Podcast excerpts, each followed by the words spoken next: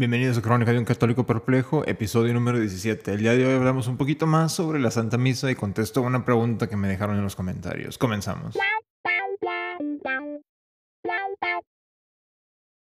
Y bueno, ya por fin estoy de vuelta, ya espero un poco más regular. Lo que pasó es que como les comenté en el capítulo anterior, me enfermé la primera semana de febrero y luego me retrasé en el trabajo dos días, estuve dos días completamente inhabilitado y ya no pude preparar los capítulos la semana pasada.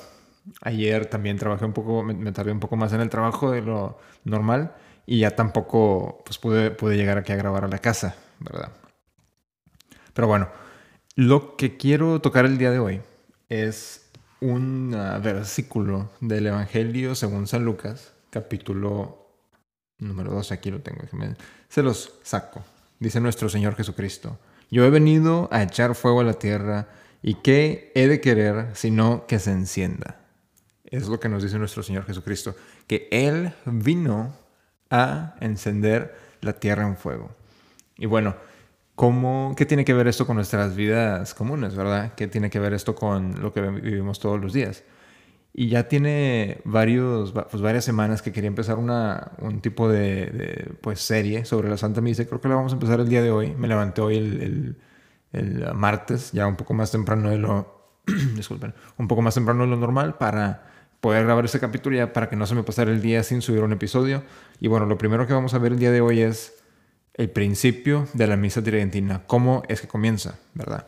Y esto me refiero a una, una forma de la misa, la misa recitada, no la misa cantada. Porque en la misa cantada empieza con el Asperges Me, que es algo que, que sí podemos revisar en otro capítulo después, pero lo que me, en lo que me quiero enfocar es en el aspecto del sacrificio de la misa tridentina. Y esto es porque quiero hacer el vínculo con el reinado de nuestro Señor Jesucristo y por qué la misa tiene que ser el centro de nuestras vidas. Y bueno, ya llegando el sacerdote al altar con el monaguillo, con el acólito, como le quieran decir, empieza y lo primero que empiezan a decir es obviamente en el nombre del Padre, el Hijo y del Espíritu Santo y luego se empieza a recitar este salmo, obviamente en latín, eso es la misa tridentina en latín como siempre se ha dicho, en el rito romano y bueno, en español se recite, perdón, en latín obviamente se recita el salmo número 42, que en español dice, Júzgame, oh Dios, y defiende mi causa de la gente que no es santa, del hombre inicuo y mentiroso, líbrame. Esto lo dice el sacerdote. El monaguillo le contesta, pues tú eres, oh Dios, mi fortaleza, ¿por qué me has rechazado? ¿Y por qué ando triste mientras me aflige el enemigo? Esto lo dice el, monaguillo, y bueno, y le contesta el sacerdote, envíame tu luz y tu verdad, ellas me condujeron y guiaron a tu monte santo y a tus tabernáculos. Y el monaguillo contesta, y entraré al altar de Dios, al Dios que alegra mi juventud. Le contesta el sacerdote, te celebraré con la cítara, oh Dios, Dios mío, ¿por qué pues estás triste, alma mía, y por qué me perturbas? Y contesta el acólito, espera en Dios porque todavía lo celebraré. A Él salud de mi rostro y mi Dios. Y luego se dice el gloria. Y, y vuelve a decir el, el, el sacerdote dice, subiré al altar de Dios y el, acólito le contesta al Dios que es la alegría de mi juventud. Y luego dice el sacerdote, nuestro auxilio está en el nombre del Señor. Y el acólito le contesta que hizo el cielo y la tierra y luego comienza la confesión pública que la comienza primero el sacerdote. Es el, el es como yo confieso de la misa nueva, pero no es lo mismo. El, yo confieso de la misa nueva es prácticamente protestante porque no se, no se mencionan a los santos, dice el sacerdote, solo, no con la comunidad. Dice, yo pecador me confieso a Dios Todopoderoso, a la bienaventurada siempre Virgen María, al bienaventurado San Miguel Arcángel y, y al, bienaventurado San Juan Bautista, a los santos apóstoles San Pedro y San Pablo, y a todos los santos y a vosotros hermanos que pequé gravemente con el pensamiento, palabra, obra y obra. Por mi culpa, por mi culpa, por mi gravísima culpa, por tanto ruego a la bienaventurada siempre Virgen María, al bienaventurado San Miguel Arcángel, al bienaventurado San Juan Bautista, a los santos apóstoles, San Pedro y San Pablo, y a todos los santos y a vosotros hermanos que ruegues por mí a Dios nuestro Señor. El monaguillo le contesta, Dios Todopoderoso se apiade de ti y perdonados tus pecados te lleve a la vida eterna. Y luego amén. Y ahora el monaguillo empieza a recitar el, yo confieso, de la misma, con la misma fórmula que le dice el sacerdote. Y ahora estas, estas sí son dos yo confiesos que se dicen en la misa tridentina, porque uno es el, es el sacerdote y la otra es el monaguillo, en, se pudiera decir en representación de la comunidad, porque en la misa en la misa tridentina la gente no dice nada, no, no tiene por qué estar hablando y hable la gente, todo lo menciona, lo responde el monaguillo en representación de la gente. Y bueno, esto así es como comienza la misa. Y luego ya, ya habiendo dicho el monaguillo, yo confieso, le contesté el Padre, Dios Todopoderoso, tenga misericordia de vosotros y perdonados vuestros pecados, os lleve a la vida eterna. Y contesta el monaguillo, amén. Y luego el sacerdote dice, el Señor omnipotente y misericordioso nos concede el perdón, la absolución y la remisión de nuestros pecados. Contesta el monaguillo, amén, mientras se hacen, eh, se hace la, la. Y luego ya, habiendo dicho esto, el sacerdote dice, vuelve a decir, oh Dios, volviéndote a nosotros, nos darás vida. Y el acólito contesta, y tu pueblo se alegrará en ti. El sacerdote dice, muéstranos, Señor, tu misericordia. El acólito dice, y danos su salvación. El sacerdote dice, Señor, escucha mi oración. El acólito, y llegue a ti mi clamor. El sacerdote, dice, el Señor esté con vosotros. El monaguillo, y con tu espíritu. Y ya sube el sacerdote al altar. ¿Y qué es lo que podemos ver aquí? ¿Qué es lo que es clarísimo? Que nos dejen claro la misa tridentina el subir al altar de Dios. Y qué hermoso salmo que el monaguillo contesta a Dios que contesta al Dios que es la, alegría de mi juventud. sumamente hermoso. Y bueno, y esto se quita de la misa nueva completamente. Se elimina, de hecho, si, ustedes tuvieran un misal de la misa tridentina y van a una misa nueva, es casi como arrancar las páginas al misal. Y hay que preguntarnos por qué. El hecho de que la misa sea un sacrificio es un dogma de la doctrina católica, es un dogma de la fe católica, de la fe cristiana en general. Si una persona dice la misa no es un sacrificio, en ese instante deja de tener la fe cristiana. Y cuando digo que para el católico, la misa debe de ser el centro de su vida. Tal vez el que no, haya tenido buena catequesis, que son muchísimas personas, incluyéndome a mí, hasta hace algunos varios años, dirá, pero ¿por qué? Y bueno, porque la misa es el trabajo de nuestra redención.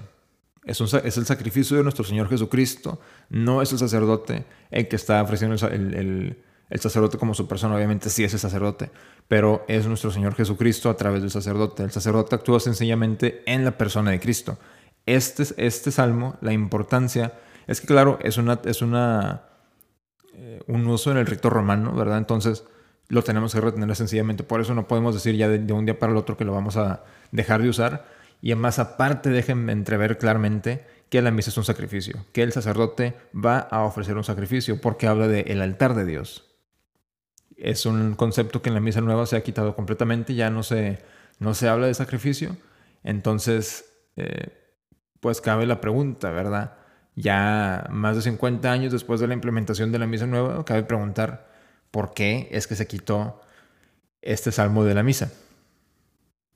Para, para ahorrarse tiempo, ¿acaso? Y sí, obviamente, porque vemos muchas misas ya que son la misa nueva con homilía que duran menos de 20 minutos. Cuando la misa esta tridentina recitada, a lo mejor el sacerdote la dice rapidísimamente, va a durar más o menos 25 minutos. Y a veces la misa, esta misa sin homilía se puede ir hasta 40 minutos fácil, muy fácilmente. Entonces, se, quita ese salmo para ahorrar tiempo. Y ahora, mi la, pregunta que le sigue a esa es, ¿hay tiempo en el trabajo de nuestra salvación para ahorrarnos tiempo? El que quiera ahorrarse tiempo va a terminar en el infierno sin lugar a dudas. El que quiera amar a Dios, el que quiera amar a Dios sobre todas las cosas, no se va a tomar el, la, comodidad de estar ahorrando, ah, de estar ahorrando, su tiempo. Es la diferencia.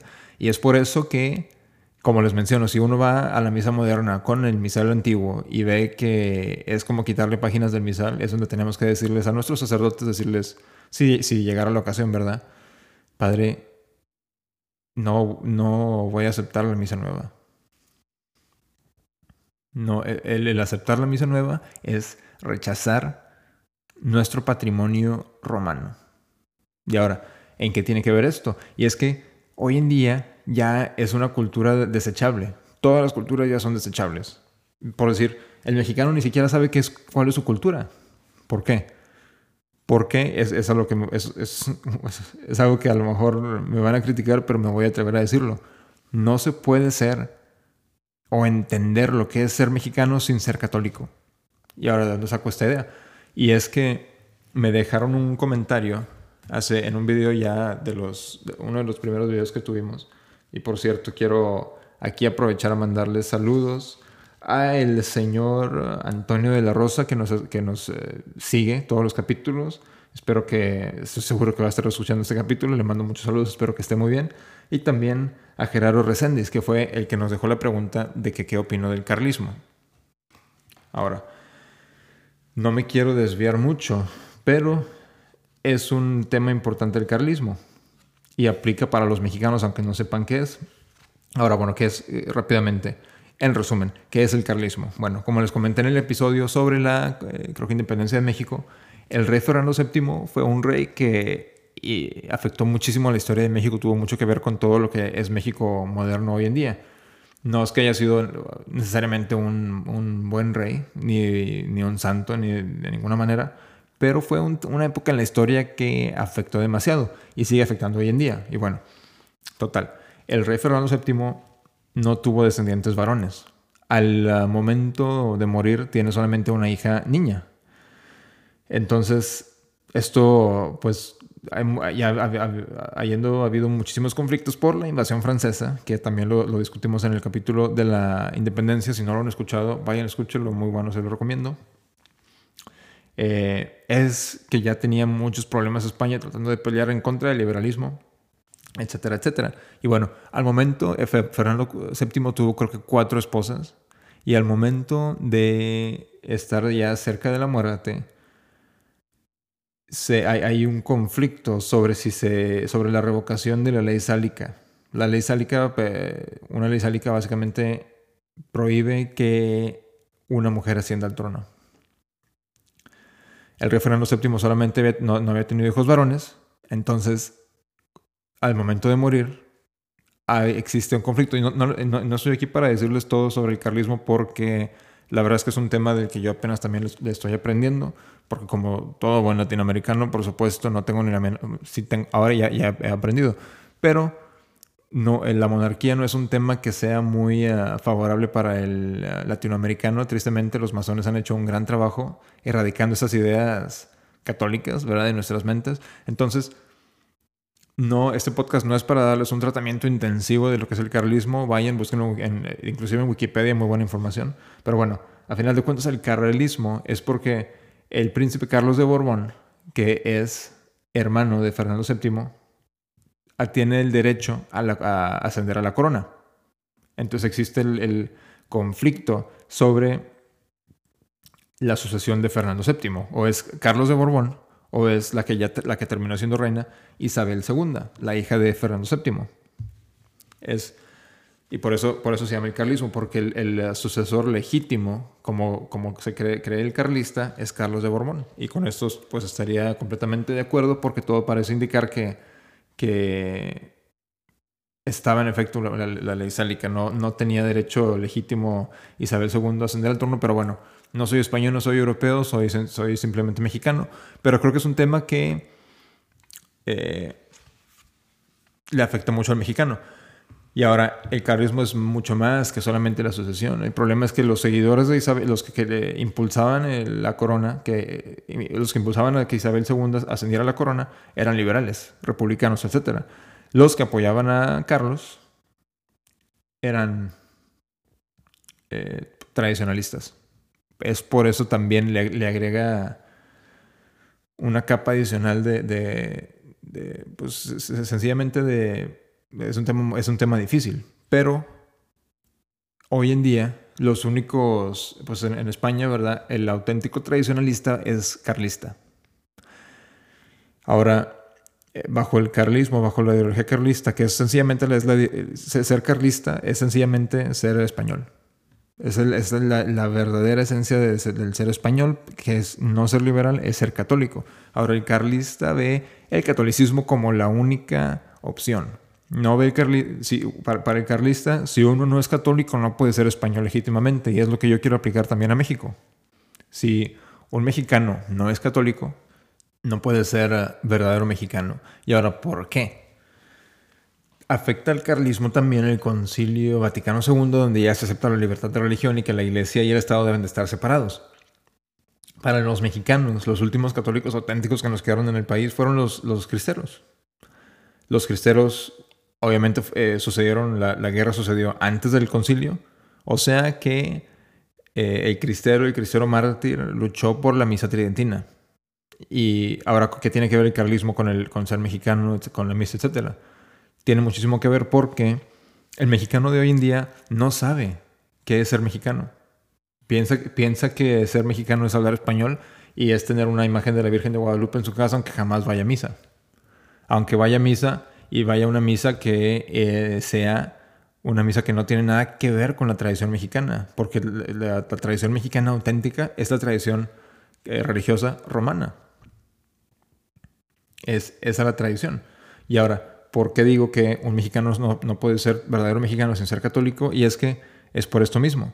Si un español no puede ser verdaderamente español sin ser católico, y esta es la tradición carlista que viene desde pues, el rey Fernando VII, que fue el, último rey español de México, tiene mucho que ver esta, también esta idea de que un mexicano tiene que ser católico para ser un verdadero mexicano. ¿Cómo se puede ser mexicano, ser protestante y rechazar a la Virgen de Guadalupe? Imagínense eso.